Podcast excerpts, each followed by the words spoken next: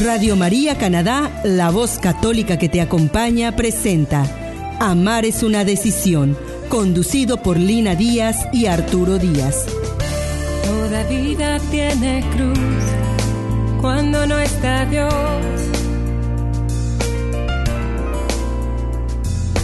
Pues ya quiere o no quiere, deseando siempre lo que no tiene. Pero yo te tengo a ti, seguro estoy. Con confianza voy. La razón es el amor. Cada día, Señor, tomaré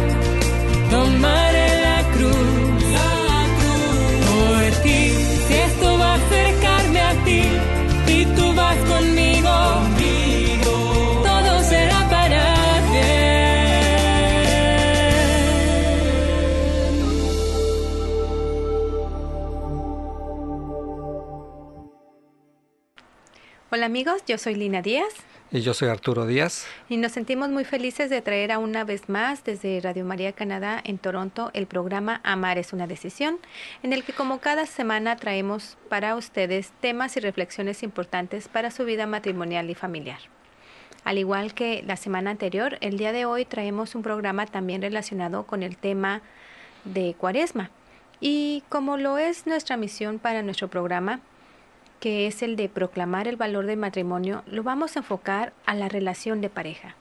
Esta vida sacramental que hemos elegido vivir para buscar llegar a Dios mediante el ejercicio de amar a nuestro cónyuge. Cada uno buscamos nuestra salvación personal a través de tomar la decisión de amar. Y cada día tenemos esa elección, esa oportunidad de amar a nuestra pareja, a nuestra familia. Y este amor crece y se, se multiplica a medida que los cuidemos, no solo nos llevará a llevar una vida más armoniosa y feliz, sino también de salvación. Aquí es importante remarcar que al decir tener una vida matrimonial o familiar feliz, no necesariamente significa una vida sin problemas, sin fallas de alguno de los dos cónyuges. Recordemos que en nuestra búsqueda del bien y de procurar llevar una forma de vida que agrade a Dios, siempre somos tentados. En nuestro diario vivir o en decisiones que tenemos que tomar para nuestra vida como esposo, como esposa, somos tentados por Satanás mediante el engaño y la persuasión. Y él pretende arrancarnos de esta promesa que tenemos de salvar, de salvación. Es decir, que depende de nosotros el decir no a las, a las tentaciones. La situación de ser tentado nos ayuda, por otro lado, nos ayuda a conocernos a nosotros mismos, a crecer en la virtud. Pero para eso necesitamos la gracia, la fuerza de Dios que siempre nos invita a hacer el bien y una vez superadas estas tentaciones, salimos fortalecidos y salimos renovados por nuestra opción por Cristo. Y bueno, pues en este tiempo de cuaresma, uno de los aspectos importantes es a meditar y reflexionar es sobre las tentaciones. Recordemos que es el primer domingo de cuaresma donde eh, tenemos estas lecturas. Y ese es el tema de nuestro programa de hoy. Tentaciones en el matrimonio. Pero antes de comenzar, como cada día nos ponemos en las manos de, en la presencia del Señor con la oración de los esposos. Señor, haz de nuestro hogar un sitio de amor, que no haya injuria porque tú nos das comprensión, que no haya amargura porque tú nos bendices, que no haya egoísmo porque tú nos alientas, que no haya rencor porque tú nos das el perdón, que no haya abandono porque tú estás con nosotros, que sepamos marchar hacia ti en nuestro diario vivir. Así te lo pedimos, Jesús, de la mano de tu amorosa Madre María. Amén. Amén. Bueno, primeramente, si ustedes me lo permiten, tenemos que definir o recordar o definir lo que significa tentación. Esto para entrar en contexto. Y encontramos en el diccionario que tentación significa, una primera definición es un impulso que siente alguien de realizar una acción que resulta atractiva, pero que es perjudicial para esa persona o para los demás. Y la otra definición de tentación es persona o cosa que atrae poderosamente. Por ejemplo, decimos, los chocolates son una gran tentación para mí. Ahora, tentaciones, según nuestra fe católica, son las inducciones al mal que proceden del demonio, del mundo y de la propia carne. Y al decir carne en el sentido bíblico decimos la propia naturaleza humana, caída en cuerpo y alma. Estos son los tres enemigos que hostilizan al hombre, según nos enseña Jesús. Por ejemplo, en la parábola del sembrador denuncia la acción del demonio. Y nos dice, viene el maligno y le arrebata lo que se había sembrado en su corazón. Alude a la carne cuando dice, no tiene raíces en sí mismo, sino que es voluble. Y es que el espíritu está pronto, pero la carne es débil. Y también indica en el fin el influjo del mundo, cuando dice los cuidados del siglo y la seducción de las riquezas. Gracias Arturo. Yo quiero continuar diciendo que en las Sagradas Escrituras hay un gran número de versículos, tanto en el Antiguo como en el Nuevo Testamento, que se refieren a las tentaciones, que pudiéramos decir también que son pruebas. Precisamente en el libro del eclesiástico se refiere a las tentaciones como pruebas en el Eclesiástico capítulo 2, versículo 1, Dios dice que, y dice así, Hijo, si quieres servir al Señor, prepara tu alma para la prueba. Y nos habla más adelante, nos aconseja mantenernos firmes en el siguiente versículo. Endereza tu corazón y mantente firme, y no te aceleres en la hora de la adversidad. Y no se diga todo el libro de Job, en el que precisamente Job, en representación de, lo, de los que buscamos verdaderamente a Dios, es tentado una y otra vez. También el Nuevo Testamento, ya sea en los Evangelios como en las cartas apostólicas, este aspecto de, de nuestra vida espiritual es tratado en innumerables ocasiones porque es parte de nuestro caminar como seres humanos. Es importante decir que como matrimonios no escapamos a tener tentaciones. Cada uno, esposo y esposa, obviamente somos humanos, pero también como pareja. Si observamos en la misma oración del Padre nuestro cuando decimos, no nos dejes caer en tentación, le pedimos a Dios en plural. Jesús en esta ocasión no nos enseña en singular, nos dice, no me Él no dice, no me dejes caer en tentación porque Él, siendo Dios, conoce nuestra naturaleza, sabe que necesitamos estar unidos y ayudarnos unos a los otros a superar las pruebas del espíritu, del mundo y de la carne. Y Él sabe que el pecado personal es el primero que se esparce, primero en la familia y luego a la comunidad. Gracias, Lina. Em, hubo un monje sabio en, el desierto que se llamó Evagrio Póntico en el año alrededor del año 400 que decía que nuestros enemigos son el demonio, la carne y el mundo. Y señala ocho principales pensamientos malos, deseos pecaminosos como son la gula, la lujuria, la avaricia, la tristeza, la sedia, la vanagloria y la soberbia. Pero también Santo Tomás, ya en el año 1274, por ahí en el, siglo XIII, la acepta, pero con, con alguna variante, y señala que hay siete pecados o vicios capitales, como lo son la soberbia o vanagloria, la envidia, la ira, avaricia, lujuria, gula y pereza o asedia.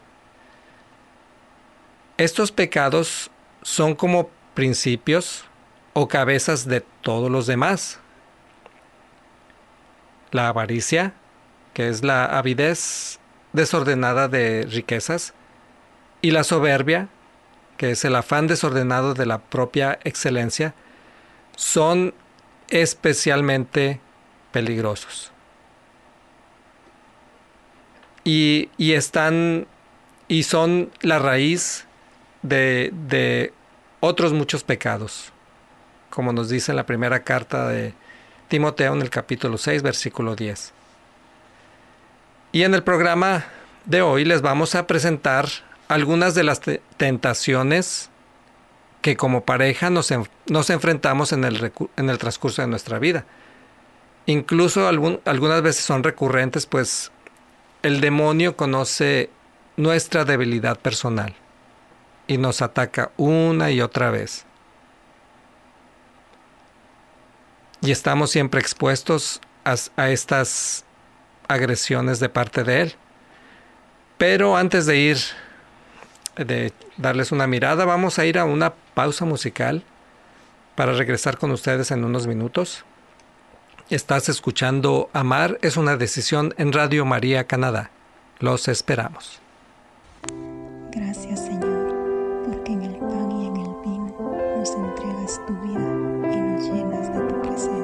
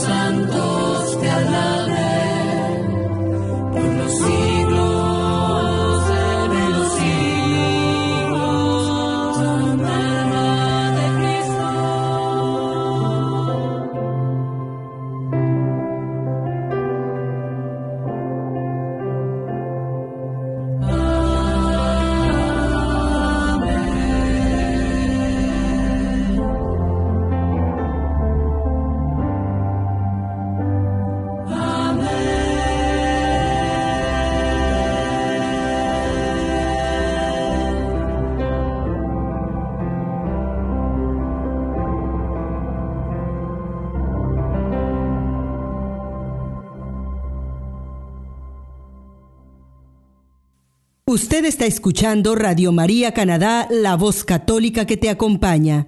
Continuamos con el programa Amar es una decisión, presentado por Lina Díaz y Arturo Díaz. Gracias amigos y amigas, estamos de regreso aquí en este su programa Amar es una decisión. Les recordamos que el tema de esta semana es Tentaciones en el matrimonio que Encuentro Matrimonial Mundial Hispano de Toronto ha preparado para ustedes y que esperamos les sirva a ustedes para vivir esta época de cuaresma de una manera más fiel a las enseñanzas de nuestra iglesia que hace eco de lo que Jesús quiere para nuestra humanidad tan necesitada de amor.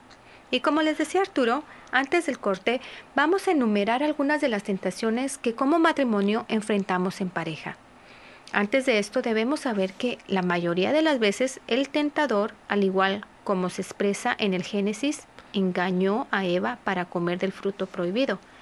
Esta estrategia, aunada a otras que el enemigo ha diseñado a través de los milenios, los siglos y los años. Bueno, en primer lugar, la, la primera tentación que tenemos aquí enumerada es, es el no estar abierto a la vida. Nuestro Dios es un Dios de vida. Y podemos ver que hace años las parejas se casaban y anhelaban que los niños vinieran lo antes posible. Pero el diablo es un mentiroso y es un asesino desde el principio. Y nos quiere llevar por otro camino. Nos quiere llevar para vivir lejos de los valores superiores. Y, se dice ahora que primero hay que realizarse profesionalmente, tener la casa, el auto, los viajes y luego pensar en la familia. Esta tentación se relaciona con los pecados capitales de la avaricia y de la soberbia. Hoy en día eh, sucede lo contrario. Las parejas se casan con la mentalidad de es cómo evitar tener hijos. Para muchos, la filosofía es, es tal que nos dice tengamos nuestro hogar, nuestro automóvil, nuestra televisión de pantalla grande, nuestro yate, nuestro centro vacacional. Y después de todos, de que todos estos bienes materiales sean comprados, entonces puede ser la hora de tener un hijo o una, o una hija. Y dos como mucho. Esto es lo que nos enseña, esta es la tentación eh, que vemos que está ahorita muy, que se ve muy comúnmente en nuestro mundo. Y sí, y bueno, tenemos la una segunda tentación como es el adulterio. En el Sermón del Monte Jesús elevó el amor, la fidelidad y la pureza a nivel mucho más elevado. Jesús dijo, Tú lo has escuchado, no cometerás adulterio. Pero yo les digo que todo aquel que mire a una mujer con lujuria ya ha cometido adulterio con ella en su corazón. lo dice en Mateo 5, versículo 27 al 28. Una de las interpretaciones modernas de este pasaje en relación con el sacramento del santo matrimonio es que aun cuando un hombre casado no comete el acto de adulterio físicamente con otra mujer, todavía puede cometer adulterio de otras maneras, a través de sus ojos, de su mente y en las profundidades de su corazón. Por supuesto, una de las formas más comunes del adulterio moderno es la de los hombres casados y a veces mujeres que ven pornografía. Más allá de las sombras de la duda, esto se está volviendo más y más común, causando estragos y destruyendo familias. En una sociedad saturada por el materialismo, el hedonismo, el egocentrismo y el utilitarismo a través de la pornografía, que muchas veces los medios la presentan muy sutil, pero también se presenta cada vez más abiertamente y evidente, es una vez más una vez más detrás de gran parte de la industria del porno no está simplemente un diablo, sino una enorme multitud de demonios. Esta tentación se relaciona con el pecado capital de la lujuria. Y otra tentación que tenemos como pareja es el conformismo. Aquí nos referimos al conformismo espiritual. Y esta es una tentación con la que el diablo nos acecha incluso a los que somos practicantes de, nuestra religiosidad. Y nos conformamos con las prácticas exteriores de fe, sin interiorizar, por ejemplo, el verdadero, sobre el verdadero significado de la Eucaristía. Y decimos cuando, cuando se puede vamos, y, pero si tenemos otras cosas que hacer, pues la, la relegamos a segundo o tercer término. O cuando decimos que nuestro matrimonio está bien, no, necesitamos mejorar, esto es lo que nos hace estancarnos. En otras palabras, es decir, no necesitamos a Dios, nosotros solos podemos. Y esto se relaciona con el pecado capital de la soberbia y también de la pereza, en el sentido espiritual de que no queremos mejorar. Tenemos otra tentación que sería la falta de comunicación. Debe decirse a nivel social que muchas parejas desde el comienzo de su matrimonio nunca aprendieron realmente a dialogar, nunca aprendieron el importante arte de la comunicación. La comunicación es un arte con el que ninguno de nosotros nace. Debe ser aprendido. Por lo tanto, antes de llegar al día de pronunciar la fidelidad en los buenos y en los malos tiempos, en la salud y en la enfermedad, en la riqueza y en la pobreza, hasta que la muerte nos separe, las parejas deben ser conscientes de la extrema necesidad de comunicarse, del arte de la comunicación y hacer todo en su poder para nunca renunciar a esforzarse a mejorar en sus habilidades de comunicación.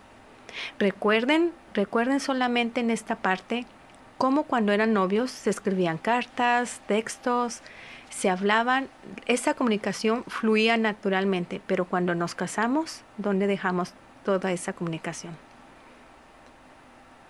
Yo diría, incluso en este proceso, el diablo puede actuar como un gusano en el camino de las vidas de las parejas para bloquear la comunicación de las siguientes maneras. Primero, el diablo puede convencer a una pareja de que es mejor no hablar para evitar conflictos. O sea, tener una vivir una paz barata. Y también el enemigo puede tentar a una pareja a pronunciar palabras hirientes que actúen como picaduras de abejas. El diablo, el diablo puede trabajar de tal manera que uno puede querer hablar de todo y el otro no quiere decir nada y también puede convencer a una pareja de evitar hablar con Dios. En resumen, Dios ayuda a las parejas a comunicarse bien, a comunicarse mejor. Nosotros eh, personalmente les recomendamos vivir un fin de semana de encuentro matrimonial y por experiencia propia les aseguramos que ahí se les va a ayudar, ahí van a aprender eh, se les van a dar herramientas para comunicarse mejor como pareja. y también a hacer parte a Jesús como centro de su relación sacramental. Consideremos también que el diablo puede promover a una pareja, perdón, puede mover a una pareja a hablar más a otra persona, a, sus, a su ex o incluso nuevos amigos del sexo opuesto, que a su propio cónyuge. Y esto va a perjudicar su matrimonio.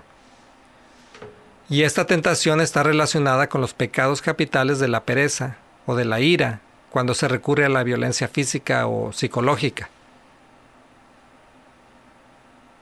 Otra tentación es la idolatría. Tal vez pensamos, esta vez no me toca, son los paganos los que adoran a los ídolos. Pero consideremos que en nuestro mundo de hoy hay montones de ídolos levantados, desde el gran ídolo del dinero que adoramos todos más o menos, hasta la multitud de ídolos ante los cuales nos postramos diariamente, como el paquete de cigarros o la buena comida, ir a restaurantes todos los días, el televisor, la moda, la música, nuestro cuerpo, estar yendo constantemente al gimnasio, también nuestras ideas o proyectos o el exceso de trabajo. Sepamos que es bueno gozar lo que el hombre con su ingenio como don de Dios ha sido capaz de desarrollar. Pero, como matrimonio, estamos expuestos a ceder este engaño del demonio y relegar nuestras prioridades como marido o como mujer de una manera que no hacemos bien a nuestra familia.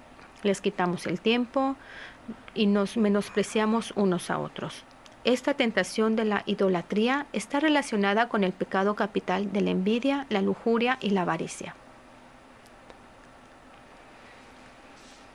Y bien, queridos amigos, antes de continuar con este tema tan interesante, vamos a ir a una pausa musical y al regresar vamos a dar conclusión a este tema que si bien vemos, nos podríamos tardar horas acerca de las hablando de las tentaciones y cómo se nos presentan sutilmente a las parejas.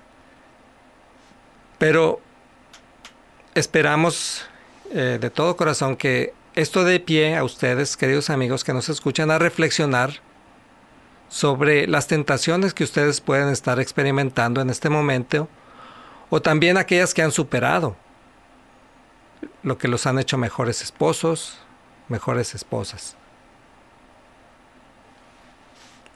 Vamos a ir a nuestra pausa y regresamos con ustedes. Están escuchando Amar es una decisión en Radio María Canadá.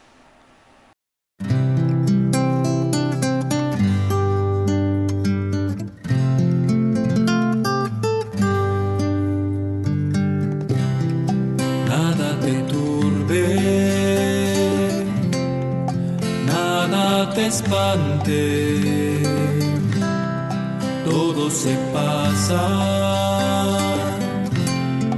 Dios no se muda, la paciencia todo lo alcanza.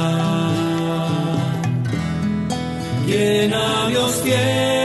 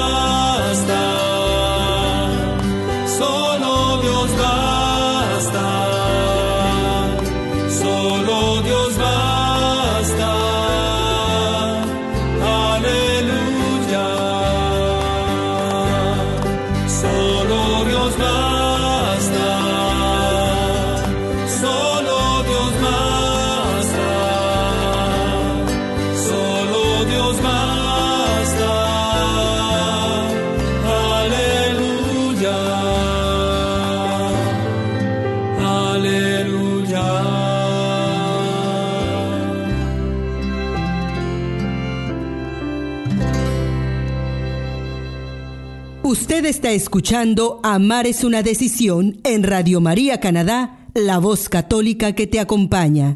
Nuevamente con ustedes, Lina Díaz y Arturo Díaz. Gracias amigos, estamos de regreso y bueno, les recordamos que nuestro tema de hoy es tentaciones en el matrimonio. Y quiero decirles a todos ustedes que incumbe a todos los cristianos, en especial a nosotros como sacramento en nuestra relación matrimonial, de ser muy conscientes de las obras del demonio, quien está empeñado a destruir a la humanidad. Uno de sus primeros ataques es sobre la institución de la familia, la cuna del niño, la iglesia doméstica y el futuro de la humanidad. Y nos corresponde a nosotros, los matrimonios, hacer nuestra parte y poner resistencia y suplicar por la ayuda de Dios para que Él venga, para que el Espíritu Santo vuelva a encender la llama del verdadero amor para dar paso a la venida de nuestro Rey, de Jesús nuestro Salvador. Y bueno, es precisamente a Él, a Cristo Jesús, a quien debemos de acudir para resistir a las tentaciones. Como cristianos, hoy más que nunca debemos vernos como buen soldados de Cristo. Lo dice en la carta 2 de Timoteo, el capítulo 2, 3, que ha de librar el buen combate. El buen combate se refiere a nuestra vida. San Agustín dice que nuestra vida es una lucha continua. Y nos dice que en esta guerra tendrás que luchar tú hasta que mueras. Es imprescindible para nosotros los cristianos el saber que no estamos solos, que tenemos gran ayuda con Jesús y debemos creer con Él. La victoria está garantizada. Nos dice el Salmo 118, El Señor está a mi favor, no temeré. Gracias Lina. Y ya para terminar el programa de hoy y continuando con lo que nos acabas de decir, yo quiero decir que a nuestros queridos oyentes que las actitudes del cristiano en nuestra lucha contra la tentación están, están bien definidas. Primero, como lo acabas de mencionar, es tener una actitud de confianza. La confianza es, es la gracia que, que Dios nos da cuando Jesús nos dice todo lo cuando el apóstol San Pablo en su carta a los filipenses nos, nos dice todo lo puedo en aquel que me conforta, en aquel que me da fuerza, dicen otras traducciones. Con él a mi derecha no vacilaré, no vacilaré, nos dice el Salmo 15. Fuera toda ansiedad, pues Cristo nos asiste y nos guarda con su gracia. San Agustín dice, el diablo está encadenado para que no haga todo el mal que puede. Todo el que fuera su deseo hacer. Se le permite tentar solamente en la medida en que pueda servir para nuestro aprovechamiento. Así que luchemos con toda confianza y también con toda certeza de que Jesús está con nosotros y que Él nos va, nos va a asistir en todo momento. Y también esto se relaciona con otra actitud que es igualmente importante, que es la humildad. La humildad resiste a los soberbios. La actitud de humildad, pues, es cuando Dios nos da la gracia de resistir, de resistir a la soberbia, y nos da, nos da la gracia de ser humildes. Nos dice la palabra que nadie se fíe de su propia fuerza.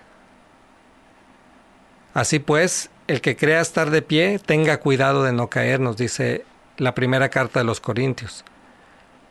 A veces Dios permite que un defecto, el mal genio, por ejemplo, de uno de los esposos, que humille a su esposo o esposa por muchos años.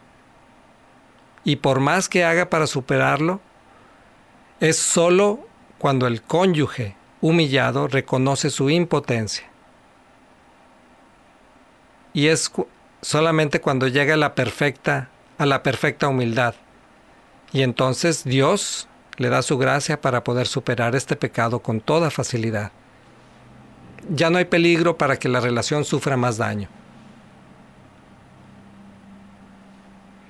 Qué bien que mencionas la humildad y es espiritualmente importante saber que los esposos o las esposas soberbios se exponen sin motivo a ocasiones próximas de pecado y caen en él, porque se creen fuertes y dicen, a mí esas cosas no me hacen daño.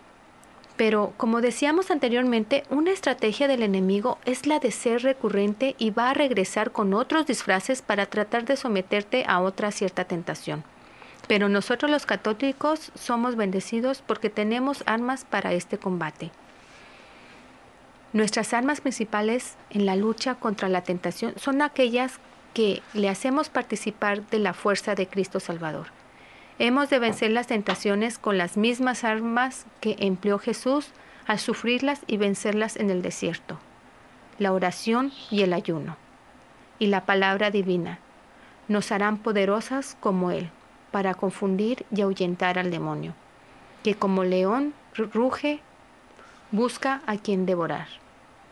Vigilad y orad, para que no caigas en la tentación, el espíritu está pronto, pero la carne es débil. Tenemos el sacramento de la confesión como arma poderosa para levantarnos cuando nos caemos.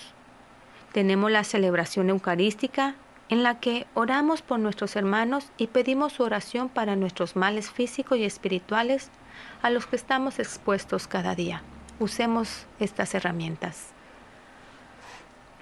Y tenemos también la ayuda, si es que la buscamos, de un guía espiritual. La iglesia siempre nos recomienda que, que busquemos, que pidamos a Dios que nos dé a esta guía espiritual, que es quien nos orientará en nuestro camino hacia Dios y nos ayudará a resistir y superar las pruebas y tentaciones del enemigo.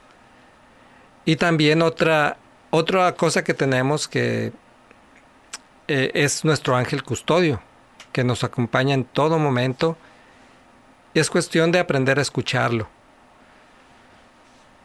Y tenemos también a los santos como intercesores que están siempre dispuestos a asistirnos y son capaces de ahuyentar a cualquier demonio que quiera hacernos caer.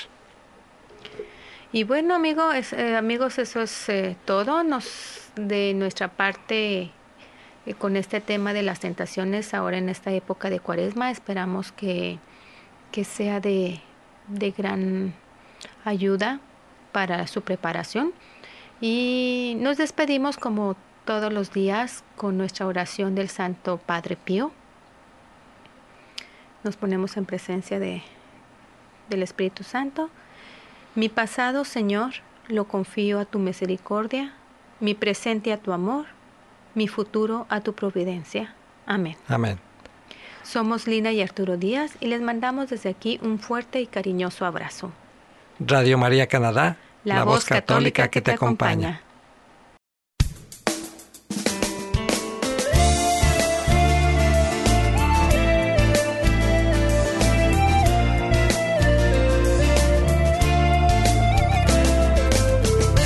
Toda vida tiene cruz cuando no está Dios.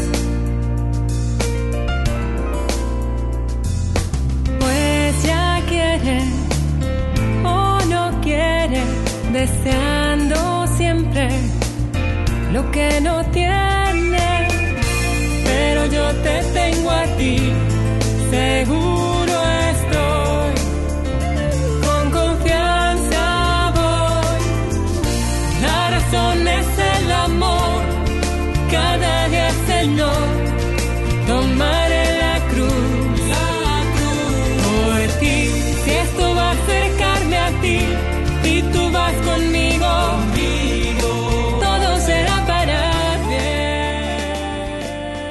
Usted escuchó Amar es una decisión, conducido por Lina Díaz y Arturo Díaz, en Radio María Canadá, la voz católica que te acompaña.